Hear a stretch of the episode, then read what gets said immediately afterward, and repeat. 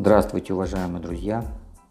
Дополнение к предыдущему эпизоду а, «Кто я и какие мои ценности в начале 23 года» а, я хотел бы записать еще один эпизод, а, в котором мы бы могли представить себя к концу 2023 года.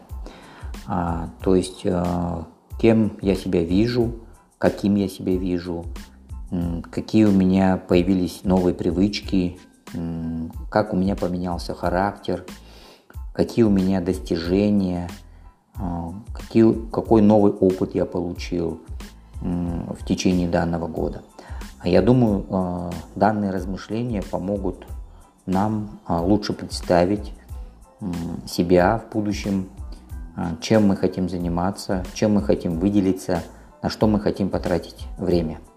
Всем удачи в определении себя в будущем, а, в таком честном диалоге с самим собой, и чтобы мы а, каждый день проживали так, а, чтобы каждый раз мы приближали себя к тому идеальному себя, каким мы себя видим в конце 2023 года.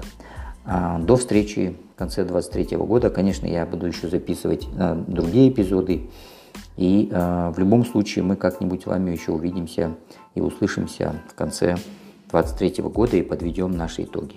Всем до свидания, удачи!